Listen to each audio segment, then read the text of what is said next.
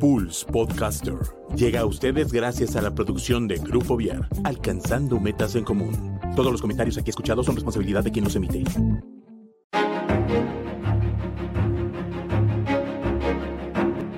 Esto es Zona de Arte. Hola, ¿qué tal? Bienvenidos una semana más aquí a su canal, a su programa Zona de Arte, el canal no, el canal es Pulse. Pero bienvenidos a Zona de Arte. El día de hoy estamos con nada más y nada menos que un actor adoptado queretano. Él es Víctor Bonilla. Víctor, buenas tardes, ¿cómo estás? ¿Qué tal? Buenas tardes, saludos a todos. Muy bien, muy contento. Muchas gracias por la invitación. Qué bueno, pues qué padre. Gracias por, por hacerte un espacio en tu ajetreada agenda para poder platicar con nosotros y estar aquí charlando entre, entre cuates, ¿no? Encantadísimo, encantadísimo. Oye, pues platícanos, digo, yo ya te conozco, yo ya sé quién eres, pero nuestro público, pues hay muchos que no, hay muchos que sí, pero hay muchos que no. Platícanos quién eres. Bueno, eh, rápidamente, justo soy adoptado queretano, yo soy de la Ciudad de México, y pues bueno, básicamente soy un loquillo, un apasionado. Todo lo que hago siempre se rige por la pasión. Si me enojo, me enojo intensamente, si me, algo me atrapa, me apasiono por ello y tal. Entonces, un poco así soy yo. También me considero un gordo de closet. me tengo que cuidar por mis quehaceres y todo este rollo, pero me encanta de vez en cuando sacar ese gordo y comer de esos postres deliciosos que hay en la vida. Y pues nada, ese soy yo. Y pues claramente actor de profesión. Y pues muy contento de estar el día de hoy acá con todos ustedes. Padrísimo. Oye, pues Mira, yo creo que sí, todos somos gordos, pero como dices, algunos son más closeteros que otros, ¿no? no soy de closet. Bueno, la verdad yo no, pero, pero bueno, qué gusto. Oye, platícanos, ¿cómo es que empezaste con esto de la actuación? Este, ¿Cómo ha sido tu trayectoria? ¿Qué, ¿Por qué escogiste ser actor y no, por ejemplo, eh, bailarín o por ahí te, tienes también un pasado que medio te ibas a ir a la ingeniería? A ver, cuéntanos cómo empezó todo. Pues mira, eh, yo creo que empezó de una manera peculiar, no fue como, como todo el mundo dice, no, es que yo iba a clases de ballet, no, sino más bien eh, por necesidad, eh, meramente en mi núcleo familiar, éramos muy humildes, pero muy humildes en serio cuando llegamos aquí a Querétaro justo. Entonces nos hicimos muy humildes. Perdón, ¿de dónde vienen? De la Ciudad de México. Del, de, de allá son mis papás, tal. Entonces yo llegué aquí literal de un año. Entonces ellos em, emprenden su propio negocio en manualidades, tal. Entonces nos tienen a los tres siempre unidos y como éramos muy humildes, recurrimos mucho a la imaginación en nuestros juegos. Claro, como todo niño, pero en suma más, ¿no? Nuestro primer videojuego era un control de una consola heredado de quién sabe quién y otro control de otra consola heredada de quién sabe quién más. Y eh, mi hermano se ponía de un lado de la cama y yo estaba del otro lado con mi hermana. Y yo movía un control y decía, no, voy a apretar tal clave y tal. Y mi hermana, no, pues yo voy a hacer no sé qué. Y mi hermano es el que movía los muñecos, ¿no? Entonces, cosas de ese estilo siempre fuimos haciendo. Desde ahí yo creo que empezó a despertar este niño imaginativo que traigo adentro. Luego, por primera vez, nos llevan al circo y yo me quedé maravillado cuando vi eso y dije, ah, esto es una locura. Y ahí nos tienes a tus tres locos representando nuestro propio circo ahí en el negocio de mis papás y, y súper profesionales de que tú eres el de látigo y tú el león y la mujer elástica y tal, ¿no? Entre raspones y todo, logramos montar un show.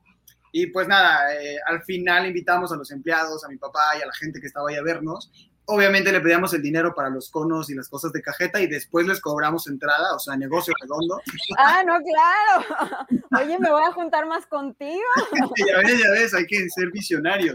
Y pues nada, yo creo que ahí empieza a partir la parte imaginativa. Y luego el romper el, contacto con la gente fue también por el negocio. Mis papás tenían que viajar y así, y luego nos dejaban eh, a uno o a otro teniendo el rol de, pues, de líder dentro de un negocio a la edad que fuera. Entonces, desde muy temprana edad liderábamos a las personas que estaban a cargo y tenías contacto con el público de, hola, ¿qué tal? ¿Cómo está? No sé qué, y, robábamos chistes que mi papá siempre tenía, ¿no? Que te preguntaban, oiga, qué lindo el muñeco, ¿cuánto cuesta? Yo, no, señora, no cuesta nada, y cosas así, ya sabes. ese tipo, ¿no? Pues yo creo que... tome nota, ¿eh? Exacto, tú todo apunta todo. no, pues yo creo que ahí parte esta, esta parte imaginativa y esta parte de pues de perder el miedo al público y de tener esa sensación de contacto con ellos. Y luego ya más adelante mi hermano decide ser mago, payaso mago, y, empieza a emprender ese camino. Yo empecé a ser eh, primero su asistente, luego me encantó ver cómo el público reaccionaba ante algún completo extraño, que se divertían y tenían esas emociones, dije, yo quiero hacer eso. Entonces me hago ¿A qué edad fue? ¿Qué te estoy hablando? Ya casi entrando a la prepa, en el tránsito de secundaria a prepa sucede esto. Entonces paso de ser niño, tal, tengo mi vida normal y todo el rollo, y luego a mi hermano se le ocurre esta locura, y toda la familia, mi papá, mi hermano y yo, y todos hacíamos los sketches y todo el rollo, movíamos la sala y ensayábamos, toda una familia muégano. Entonces, sí, increíble. Mis papás siempre nos han apoyado en nuestras locuras. Y pues bueno, mi hermano se sigue ya por esa vía. Yo ya había probado un poco el teatro, o sea, talleres y cosas así, pero de pronto me empezó a despertar más esta, esta, esta inquietud, ¿no? Y, yo dije, ¿sabes qué? Sí me gusta, yo después me volví payaso, te digo, luego me volví mago, y me encantaba, ya la preparamos los magos del, de, no sé si a alguien de tus amigos les tocó de, güey, agarra una carta y agarramos a quien fuera de práctica, ¿no? Sí, claro. pues yo dije, ¿sabes qué? Esto sí me gusta, pero me hace falta algo más. Yo quiero eh, probar más cosas, yo quiero llegar a la gente desde otros lugares, encuentro realmente ya el teatro, me apasiono como loco por él, luego llega el momento de tomar decisiones de qué carrera, eh, pues, escoger, ¿no? Porque es el futuro. Y entonces la tenía yo muy clara, estaba entre diseño industrial o ser actor. diametralmente opuesta, ¿no? sí, sí, claro. Y pues bueno, eh, evidentemente me ganó la vena artística. Mi papá me dijo, pues si quieres, vete a la Ciudad de México. Si quieres, vete a la ciudad grande y pruébate allá. Allá es donde tienes que irte, ¿no? Entonces un día, simplemente un fin de semana, llené mis maletas de ropa, la poca que había al alcance, y la llené de mis sueños y me fui a la Ciudad de México. Wow. Oye, y, digo, tus papás sí pues han estado como apoyándolos, ¿no? Y, siempre con ustedes, pero ¿cómo fue para ti dejar todo? O sea, dejar a tus amigos, dejar este, a tus papás e irte, no sé si ya tenías como algún plan allá o de plano te fuiste a ver qué, qué había. No, me fui a la aventura. ¿Cuál loco que soy? Pues pues fue pesado, a ver, es difícil, seguramente alguien de la audiencia que lo está escuchando y sobre todo los que tienen esta vena artística y así, siempre está este, este miedo a, la aventura, ¿no? Está la parte que te impulsa, pero también la parte de aventarte a lo desconocido, ¿no? Fue difícil, la verdad sí, en el tránsito fui pues dejando muchas amistades, eh, hace sacrificios, definitivamente pues hay que sacrificar ir a playa o ir a la fiesta o ir con los amigos o ir a bla, bla, bla porque tú tienes una cosa muy clara, ¿no? Entonces, eso implica esfuerzos, implica sacrificios, claramente no es fácil. Yo en mi casa era el más chico, sigo, bueno, siempre lo seré. Entonces era como tener el cordón umbilical todavía muy conectado. Entonces, cortar con eso implicó una gran cantidad de cosas. O sea, no fue fácil, pero me vino muy bien. Sí, sí, me imagino. Oye, y ya que llegas allá, ¿qué pasó contigo? O sea, llegas, te instalas, ¿a dónde llegas a instalarte y luego qué siguió? Pues bueno, en, este, en esta familia que se une a nuestras locuras, eh, mi abuelita, la mamá y mi papá dijo, pues tráelo a la casa, yo le brindo la casa, cuidado, yo no lavo, yo no plancho, yo no trapeo, yo nada, o sea, la casa ahí está y él que se haga sus cosas, ¿no? Entonces, pues yo ya sabía hacer todo este rollo, entonces fue llegar a casa de mi abuelita, que es una mujer increíble, y literal fue estacionarme ahí, mi papá se fue conmigo, me explicó, mira, esto es el metro, esto es así asado, esto es, aquí llegas aquí, aquí llegas acá, cuídate mucho, nos vemos, ¿no? Eso fue, y yo no fui con ningún plan, fui llegando a la nada, me llevé un libro, según yo era mi CV, era un libro y yo te llevaba fotos y parecía un álbum en lugar de un CV. Y pues claramente la vida te va enseñando que todo se explica en una hoja, ¿no? Y pues así más o menos fue un poco.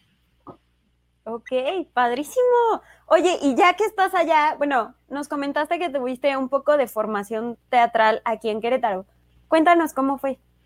Pues mira, eh, aquí fue riquísimo. Mi maestra Verónica Carranco, que es una mujer increíble, es un, ser humano grandioso, eh, pues es padre. ¿Sabes qué? Siento que el arte te, te salva también de alguna manera, ¿no? O sea, te amplía el mundo, te amplía el mundo, perdón, y al mismo tiempo también te vas conociendo, ¿no? Porque específicamente la actuación, adentrarte a otros mundos, leer de otras eh, vidas, de otros momentos, otras épocas, también eh, hacen que reflexiones a través de tu propio mundo interior y de tu contexto, ¿no? Entonces, estas clases de actuación, pues increíbles, porque era perder el miedo a la pena, ¿no? Ese miedo al, ¿qué dirán? Ay, y, si me, no, y te subes y te arrojas cual bestia y aquí vas a llegar y pues yo, aquí vas a hacer, entonces empiezas a perder esos miedos, a encontrar su altura, a conectar con la vida, a ser más empático, a tener una visión más amplia, ¿no? a tabúes o esas cosas que la sociedad de alguna manera puede, eh, puede ir formando. Ahí los limpias, ahí los vas puliendo. Entonces, en concreto, a mí me sirvió y me causó el deseo de más. Ok. Digamos que en Querétaro solo fue como teatral tu formación. Teatral, completamente teatral. Ok, ok, perfecto. Entonces, llegas a México sin un plan, pero con un poco de formación teatral. ¿De ahí qué siguió? Pues bueno, de ahí siguió vagar por la vida sin rumbo fijo y, encontrarte con que también hay cosas buenas y cosas malas, que hay gente linda y hay gente que pues luego no es, que te enseñan cosas, mensajes de por decirlo de una manera bonita. Y de pronto llego a la escuela de Luis Felipe Tobar y ahí conozco a otro maestro que fue un ángel para mí, Ahí todavía seguían siendo más teatral, un poco cine, un poco televisión, empecé un poco a probar qué era eso, qué son esas, porque claramente son nomenclaturas muy distintas, eh, aunque se parecen. Y eh, de pronto conozco a este otro maestro que es un ángel y me dice, oye, tú podrías ir a la televisión, algo que yo ni siquiera me imaginaba. Claro, me fui con el deseo de, oh, la fama y todo este rollo, ¿sabes? las películas que uno se crea en su cabeza pero eh, pues nunca creí que podía ser posible, ¿no? Uno lo desea, pero jamás lo imaginas. pero digamos, tu tirada, ¿sí era esa? ¿Irte al inicio, a televisión? Podría decirte que al inicio sí era como ese, ese deseo primario de, wow, la farándula y la fama, y ir por el aeropuerto, ay, no me mires, ya sabes, ese tipo de jalada. Ya sé, ya sé. porque uno cree que eso es la actuación, porque uno cree que eso es el arte, o uno cree que eso es eh, todo en el mundo artístico, y después poco a poco la vida te va enseñando que es otra cosa, ¿no? Que quizás eso si bien o no es parte, es una añadidura, no un objetivo, o al menos así lo pienso yo. Y comencé a cambiar, un poco hago un paréntesis, esa perspectiva, ahora te puedo decir que busco más trascendencia, que ahora busco permanencia, que busco contar historias, ser contestatario, hablar, ¿sabes? Si lo otro llega, es añadidura, no es ya mi visión. El enfoque solo cambió, pero la pasión sigue. Entonces llego como loco. Este maestro me dice, no, pues está la Azteca pues bórale, voy, ¿no? Yo para esto había intentado visionar en el CEA porque solo se, solo se hablaba en el gremio de estas dos grandes escuelas allá, ¿no? Televisa y Azteca, fin. Y pues no me aceptaron en Televisa porque pues había muchas cosas que recorrer. Y bueno, llego, conozco a este maestro y me dice, este es el contacto, esa es la puerta, que Dios te bendiga, ¿no?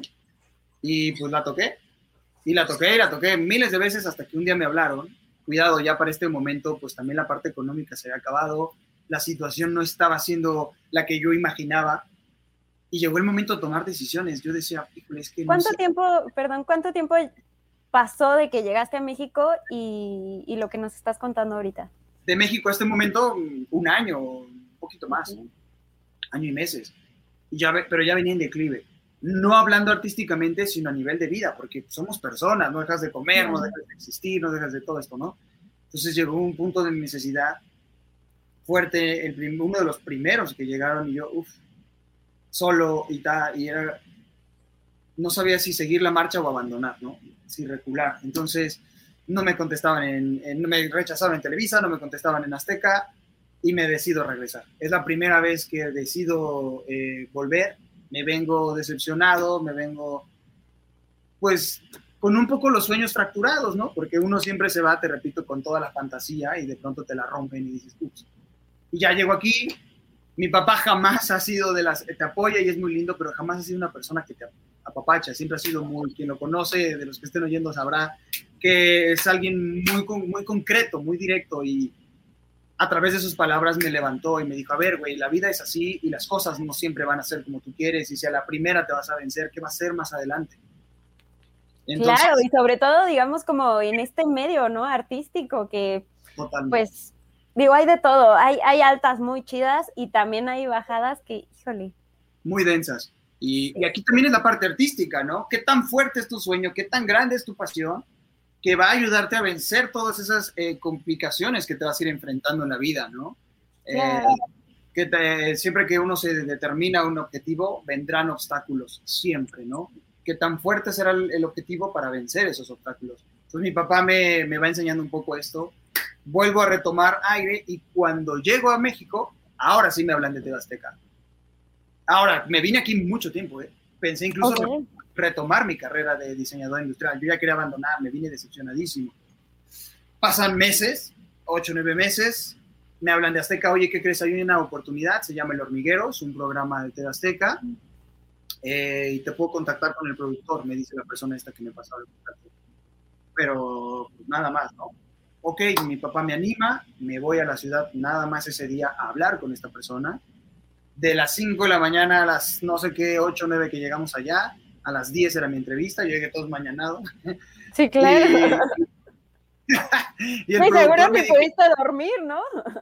Sí, no, o sea, que, ok, mañana llego, porque así es esto, las llamadas son fugaces. Entonces me dice el productor, ya sentado con él, me dice, mira, no tengo nada para ti profesionalmente porque de, alguna, de alguna manera eh, en donde yo pueda decir, ah, sí, sale a cuadro, ¿no? Pero te puedo dar de producción. ¿Qué dices? Entonces dije, dámelo. Yo quería entrar, yo lo que quería era estar allá dentro de la televisión y de la producción y cerca de la industria para poder desenvolverme, ¿no? Dije, tú dámelo. Literalmente de jalacables, literal de jalacables, así entré a Azteca y de la gente que movía al público. Al público, ¿qué es? Esto es la audiencia. Antes de un programa siempre hay público, y luego cuando los que están a cuadro dicen cosas así, los demás se ríen, el público se ríe, hay alguien que está dirigiendo la orquesta de alguna manera para que el público ría, aunque el chiste no fue grande, él provoca que la gente ría. Y antes de que empiece el programa ya los vas calentando, vas animando un poco al público para que cuando empiece el programa la gente ya está arriba. Ese era mi chama también. Yo o sea, ¿cómo se acomodó todo, no?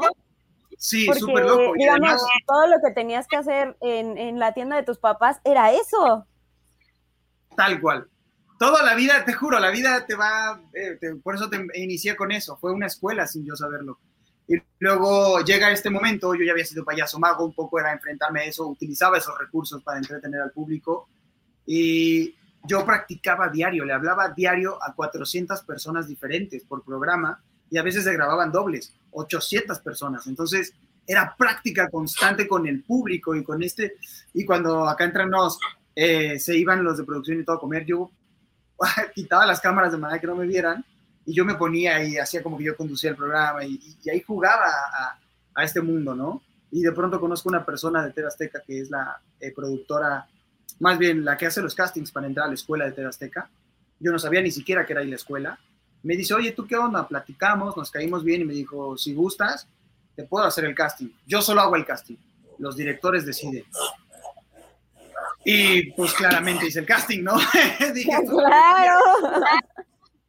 Y pues lo hago, el programa se termina por ese momento, hago el casting, no me dice nada, pasa un tiempo, me hablan de Azteca y me dicen, ¿qué crees? No quedaste, lo siento mucho. yo, uff, segunda decepción, ¿no? Segundo momento terrible. Ya me quedo sin trabajo, no me quedé en esto, vuelvo a estar en ascuas, vuelvo a estar con la incertidumbre constante que el artista vive, que la gente debe saber que el artista mayor parte seas famoso o no, estás en constante incertidumbre porque una vez que un proyecto acaba eres desempleado hasta que llega otro, ¿no? Realmente creo que el trabajo del artista es conseguirse trabajo, porque su pasión la hace gratis, ¿no? Eh, entonces, pues me encuentro en este momento y pasan los años, pasan los años, pasan los meses y en el programa me dicen, oye, vente otra vez al programa. Y yo, bueno, está bien, pues es la única puerta que hay, ¿no? Vuelvo a entrar ya la verdad ya estaba yo en un proceso otra vez como de hastío, como me sentía estancado. Sí está padre, sí practico, pero no estoy logrando llegar a donde quiero. Para ese momento se me viene la oportunidad de hacer un casting para una película en unos meses. Y, entonces llega el momento de decidir si yo me salgo del programa y la opción de la película no llega, porque no es seguro, ya me salí de algo seguro, pero la vida es decisiones, ¿no? Entonces decidí dejar el programa y no me hablan de la película, ¿no? Tardan mucho tiempo. Uf, me quedo sin dinero. Me quedo otra vez así, eh, así, pero sin nada. Como el perro de las dos tortas, literal, le diste al clavo. Entonces, me quedo así, digo, qué rollo, tal. Se acaba otra vez el dinero, me hablan, ¿qué crees? Si se hace el casting, disculpa, XX, es tal fecha. Para el día de ese casting de esa película, que ahora está en Netflix, la película y todo, eh, fue mi primera película grande, eh, ese día solo tenía para ir en el metro de ida y de regreso, contando los pesos, porque se acaba, porque uno tiene que pagar luz, agua, bla, bla, bla, vivir, ¿no? Y me sobraban 2.50.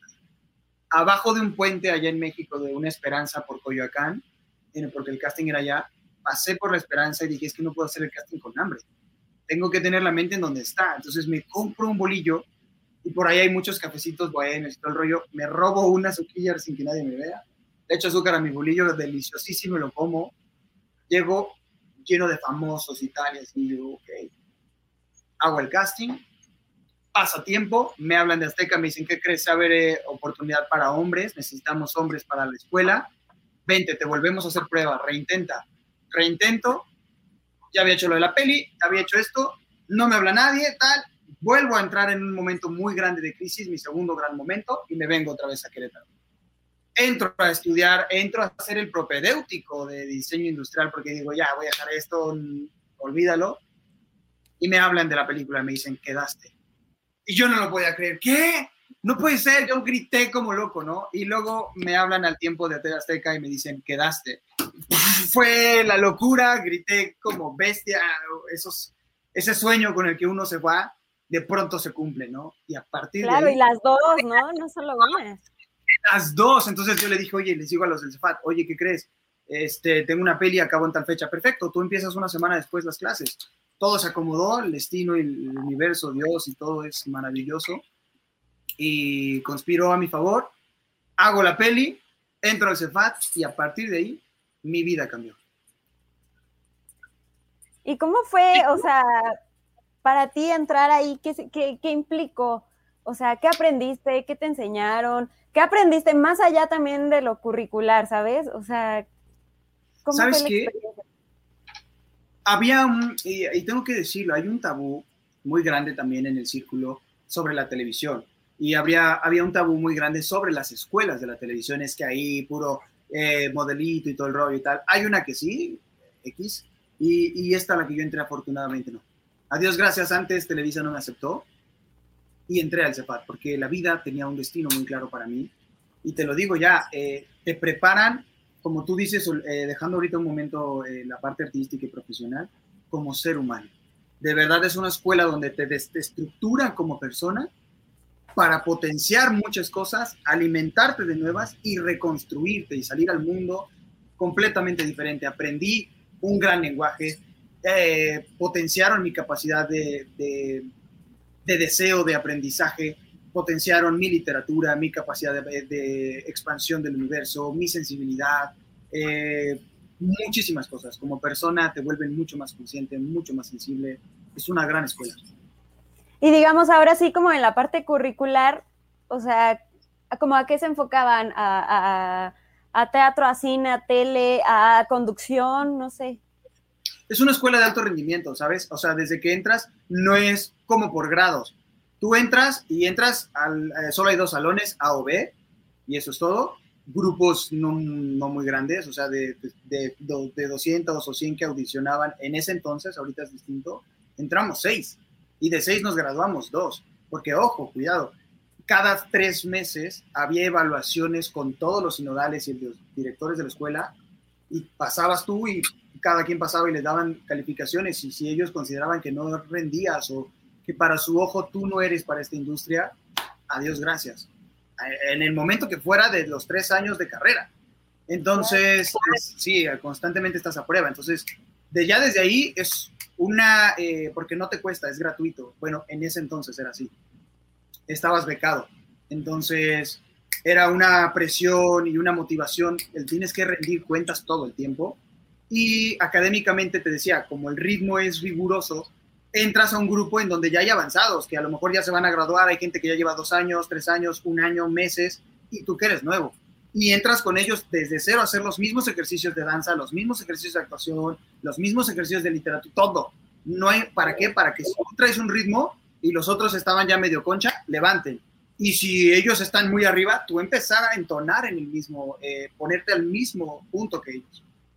Y pues, sí, está súper chingón. Y te enseñan todo. Actuación para cámara, eh, conducción, te enseñan guion, te enseñan eh, literatura, dramática, actuación para teatro, actuación para cine, actuación para televisión, actuación en general. hay una clase con el director que es sobre la humanidad. Hay como muchas cosas, o sea, te preparan de verdad en una gama muy amplia. Ok, y digamos que de todo este abanico de, pues, no sé cómo llamarlo, de materias, ¿qué es lo que más te gusta? O sea, el teatro, la conducción, el cine, la televisión, la literatura, ¿qué es lo que más te gusta? Mira, la literatura le encontré un amor que era amor-odio al inicio, era, ah, y después me fue apasionando y, adentrarte a esos mundos, navegar, es bellísimo. Entonces eso despierta mi locura y mi imaginación. Leo de todo tipo, me encanta eso, más bien es como un hobby y una parte como una herramienta también, ¿no? Constante. El, artista, sea lo que seas, músico, pintor, estás en evolución todo el tiempo, porque si crees que ya llegaste, ya estás perdido porque te estancas, ¿no? Entonces eso, eso es como parte de... Y de los lenguajes que hay, la televisión es padrísima porque es muy divertida y permite mucho juego, pero mi pasión está en el cine y mi amor está en el, en el teatro. ¿Qué quiero decir con esto? Me encanta hacer cine, creo que porque llegas, te decía, a grandes eh, lugares y a muchas más personas. Y el teatro es bellísimo porque es cada día o cada representación es distinta. Entonces, wow, te da oportunidad de viajar con el público a distintos lugares. Entonces yo creo que me enfoco a estas dos, cine y teatro. Ok, y ya que pasaste como, pues te graduaste de esta escuela, ¿qué pasó contigo? Pues fue increíble, porque además la escuela, cuidado, no, no solamente es todo este rollo y hay exámenes y las evaluaciones y bla, bla, bla. Y lo que pasa es que como estás en la televisión, cada examen, cada tercer eh, trimestral, cada tres meses, cuando es esta evaluación, aparte hacemos muestras. ¿Qué es esto? Es representaciones de cada clase, de cada materia, a sinodales y a los productores de la televisora y a productores foráneos.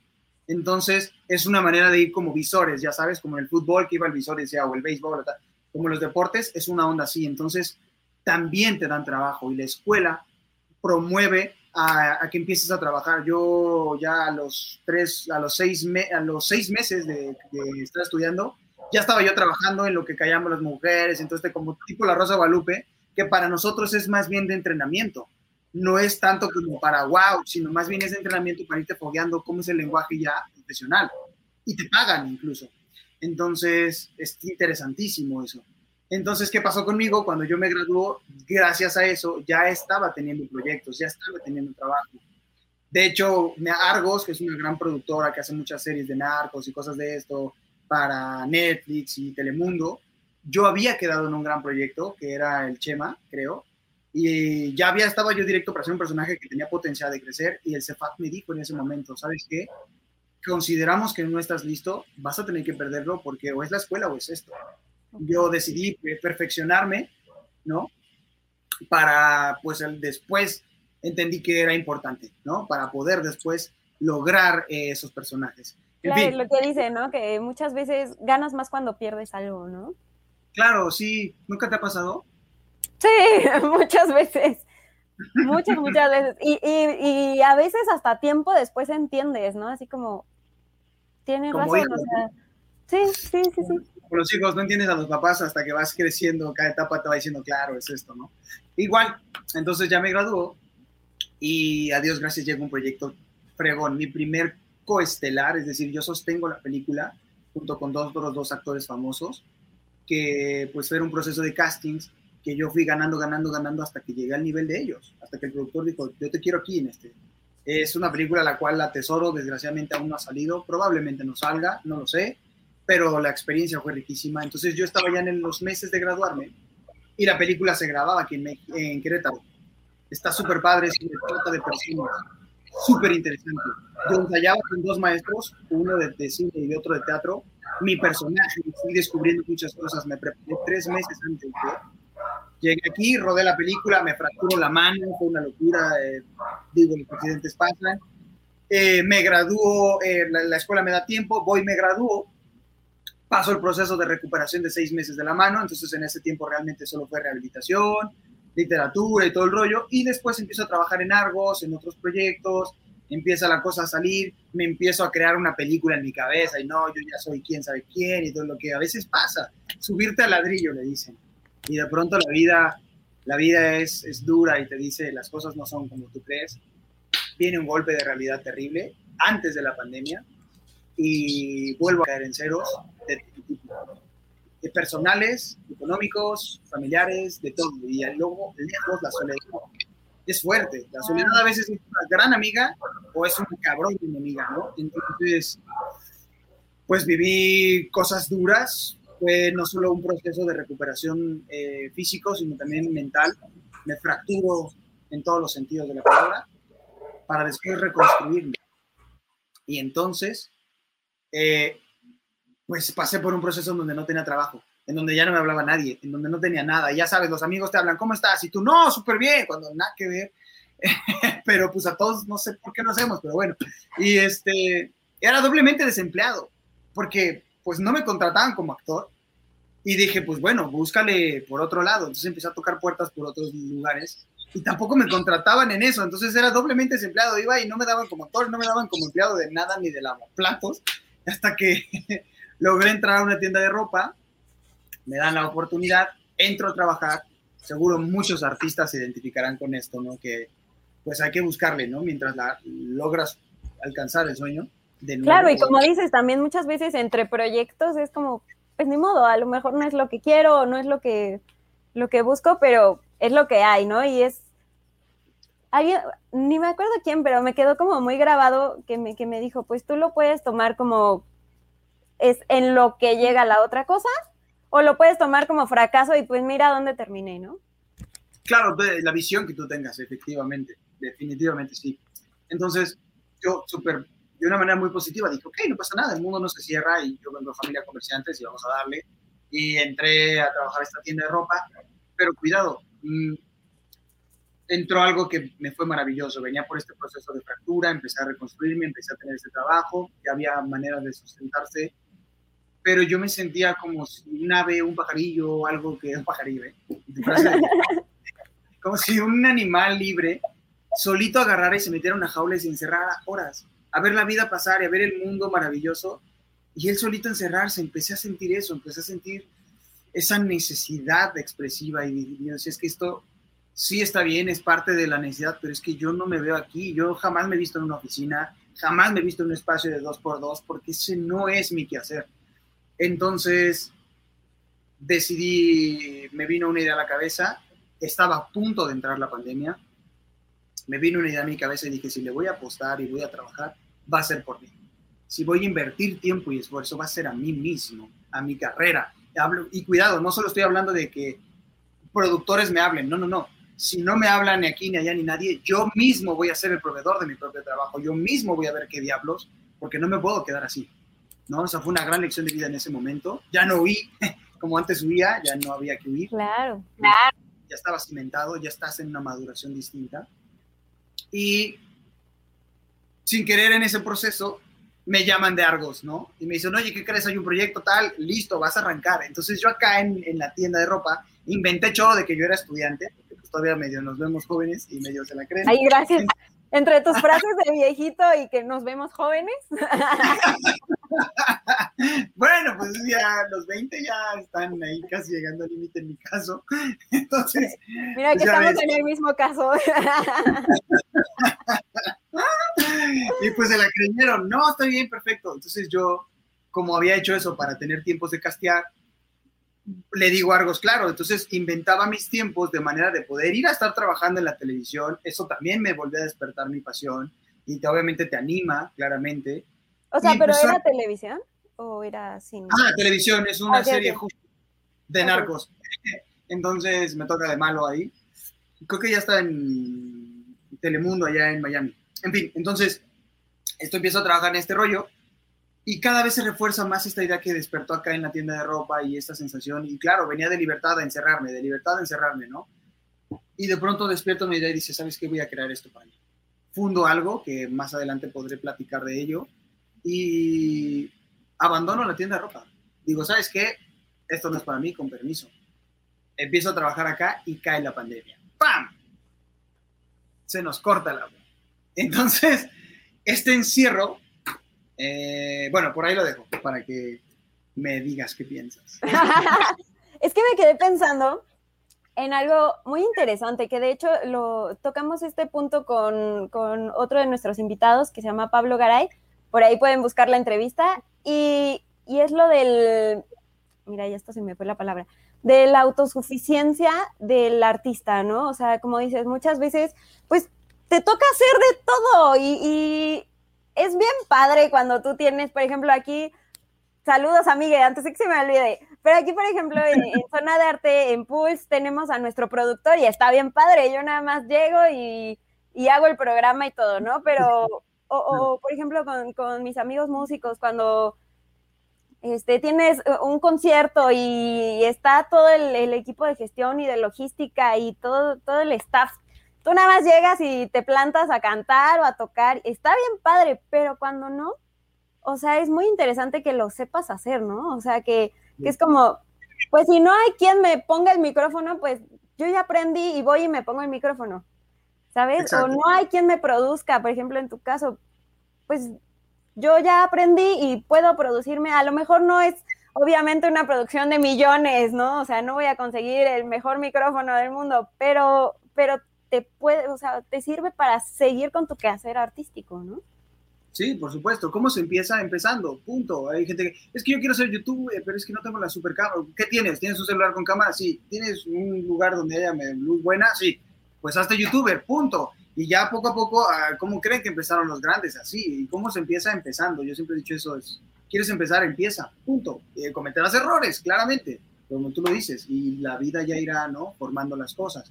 Es como dice que cuando platicábamos Odindo pero ¿no? Un poco robando su idea de que la vida es como el juego del Tetris, ¿no? Te mandan, quiero un cubo, quiero un cubo, y te manda un círculo y dices, güey, ¿qué hago con un círculo? No me chingues, lo pones por ahí. Es un poco así, ¿no? Hay que ir, y así es este quehacer artístico, ir improvisando y avanzando, y entonces también despierta otra parte en tu mente que te va agilizando y que vas descubriendo que la puedes eh, potenciar y, o que la tienes, ¿no? Porque no, quizás no todo el mundo la tenga. Afortunadamente llega esto, de lo que estamos hablando, y empiezo a, a llega la pandemia, y yo, al no poder ir afuera, empecé a ir adentro, ¿no? Empecé a, a reinventar en, en, mi cabeza posibilidades, lejos de deprimirme o tal. Creo que mucha gente pasó por muchos procesos. A mí mi proceso fue un despertar creativo súper interesante, eh, en donde empecé a decir, tengo necesidad de hablar, quiero hablar de algo, quiero contarle al mundo cosas, ¿no? Entonces, eh, se me ocurrió eh, crear un proyecto de teatro y dije, ¿de qué quiero hablar? Y aquí viene la pregunta, de ¿hacia dónde me muevo? ¿no? Y empecé a recurrir a los teatros clásicos, y entonces me gusta el género pieza, quiero explorar por ahí.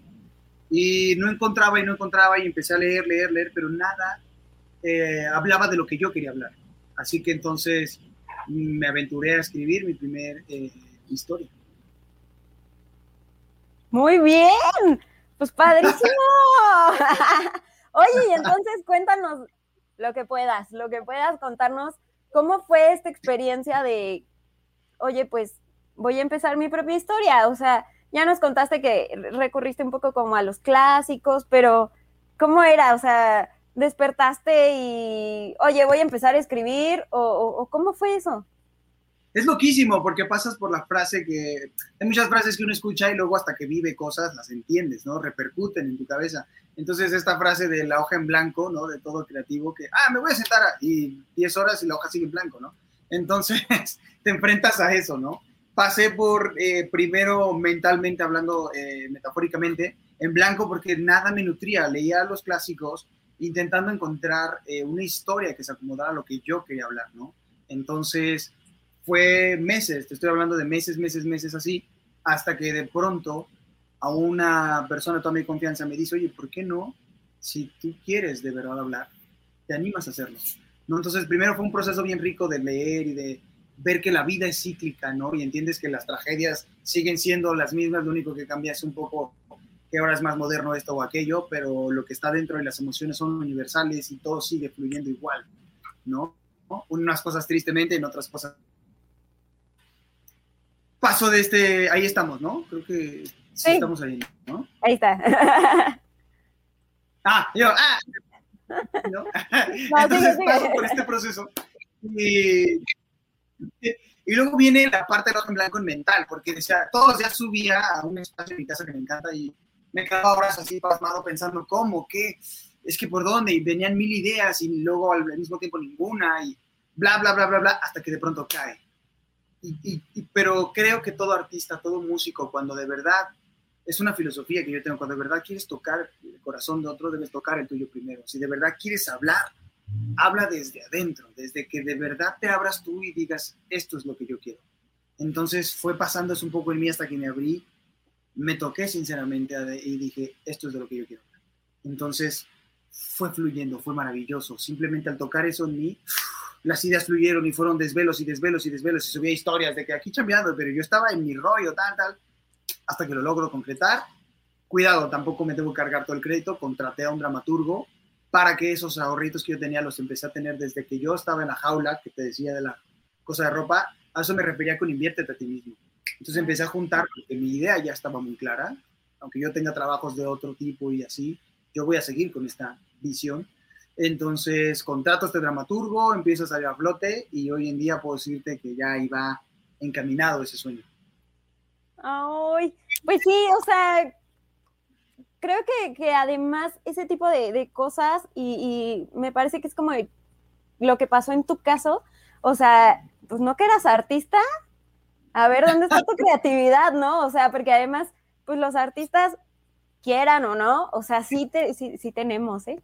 Pero, o sea, la creatividad está como, como así, así, así, así, y aunque no sé si a ti te pasa, a mí me pasa que estás no sé, lavando los trastes y ya estás inventando otro proyecto y ya estás como, no manches, se me ocurrió esto, es que le voy a decir a tal, le voy a decir a fulano y así, ¿no? Entonces, supongo yo que en los momentos de crisis es como, órale, pues no que eras artista, o sea, y, lo padre es cuando, cuando es una creatividad, digamos, o sea, que, que, que realmente tiene algo más allá, ¿no? O sea, no solo o sea, como productiva, pues, no solo como, ah, pues se me ocurrió esto, que, no te va a dejar avanzar, sino nada más fue una ocurrencia, ¿no? Entonces, como que esta creatividad productiva, ahí está, ¿no? El, artista. Es riquísimo, es riquísimo. Como artistas, estaría increíble saber la opinión de otros artistas eh, de todo tipo, me encanta aprender de todo, pero es que cuando de verdad, yo creo que cuando algo te apasiona tanto, te clavas tanto en ese rollo, sí, claro, viene este, la, creatividad tiene estos procesos de primero soltar cosas y no sé qué, y, luego de pronto llega al mundo que es el, yo le digo, el país de las maravillas, todos, ah, y luego tiene que estructurarse y encaminarlo a algo, ¿no? Porque solo se quedan ideas. Entonces, pero cuando algo te apasiona con locura, creo que es el vehículo correcto para la creatividad, porque entonces ya nada más falta poner estructura y, y todo va encaminándose. Oye, y de todo, todo, todo este camino que has tenido que recorrer, ¿cuáles han sido tus aprendizajes, digamos, como humano? O sea, no que puedas decir, es que hay un Víctor antes y un Víctor después de todo esto.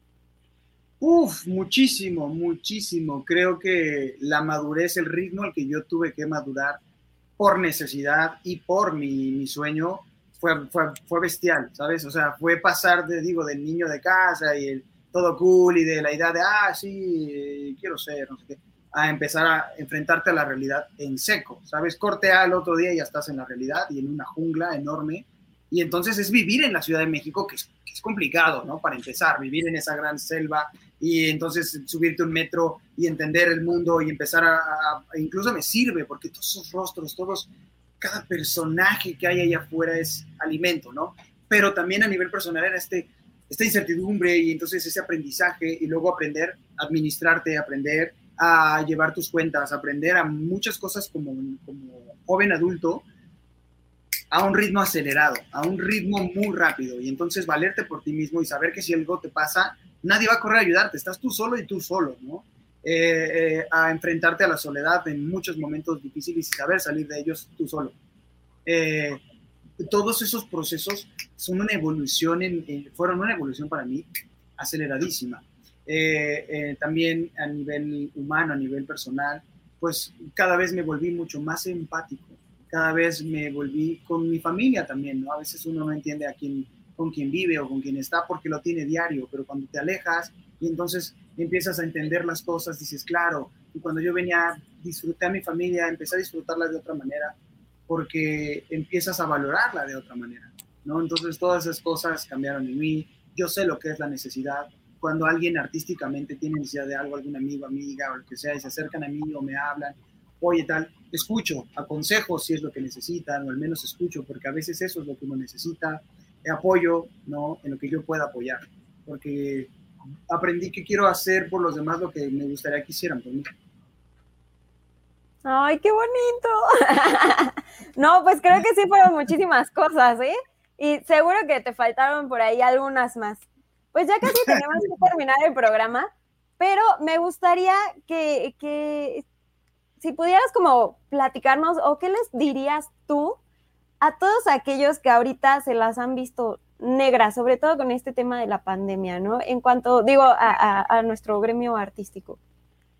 Pues bueno, yo les diría dos cosas, que no suelten su pasión, que no, que no se olviden que siempre después de la tempestad de una calma, claro, parece una frase muy trillada, pero cuidado, lo que yo me quiero referir es cuando a mí me sucede, cuando yo me encuentro abrumado, como podrán haber escuchado en la entrevista, o cuando yo me encuentro perdido, eh, debo, para empezar, debes de vivir ese momento. Creo que la gente a veces nos ha enseñado, no, no sientas tristeza o no te enojes, o no, pasa por ese proceso, si lo tienes que vivir, si ahorita se encuentra alguien perdido, deprimido, etcétera, que pase por ese momento, pero que no se vuelva náufrago en ello, ¿no? No, no solo te quedes ahí, transita por ese momento, pero abraza tu pasión, abraza tus objetivos, replantéate cosas. Creo que también esos momentos son de una gran reflexión y de decir, a ver, cuidado, ¿a dónde voy? Entonces, abrazando un poco la pasión, pasando después de ese momento, reestructura tu camino y, no ser terco. Si por aquí no es, no pasa nada. Hay muchos caminos al éxito. Encuentra otra manera y podrás llegar, ¿no? Creo que eso yo le diría, que no se pierdan, que no piensen que son los únicos que les pasa y que eso va a seguir pasando constantemente. Es parte de un proceso. Claro. Ay, pues muchísimas gracias, Víctor. No sé si antes de que termine el programa quieras mandar un saludo o quieras decir alguna otra cosa. Pues me gustaría cerrar diciendo gracias, gracias por la invitación a la entrevista, gracias por la oportunidad de conversar. Fue muy rico, la pasé muy bien y gracias a todos los que se han conectado, que se conectaron y escucharon la entrevista o la van a escuchar.